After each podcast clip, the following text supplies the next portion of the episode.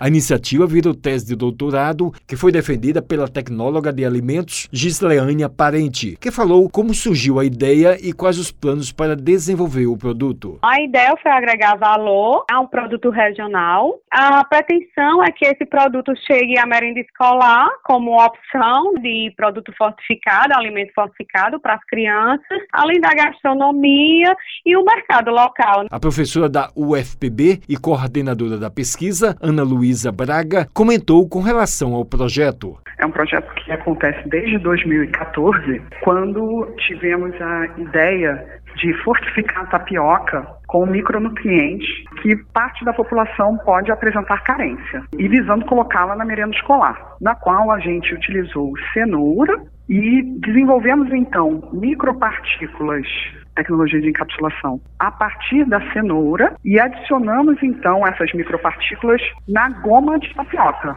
E ela também ficou colorida. Ela passou a ter a cor da cenoura, que é laranja. Ela destacou a tecnologia que foi desenvolvida e que pode ser realizada pela sociedade. É uma tecnologia, no caso de alimentos, que facilmente pode ser realizada pela sociedade. Cooperativas ou pequenos produtores artesanais, ou mesmo, diria até pequenos restaurantes, você transforma essa cenoura em micropartícula e pode ser adicionado, então, a goma de tapioca. Você pode facilmente enriquecer a sua goma e fazer uma tapioca enriquecida. Wellington Sérgio para a Rádio Tabajara, o emissora da EPC, Empresa Paraibana de Comunicação.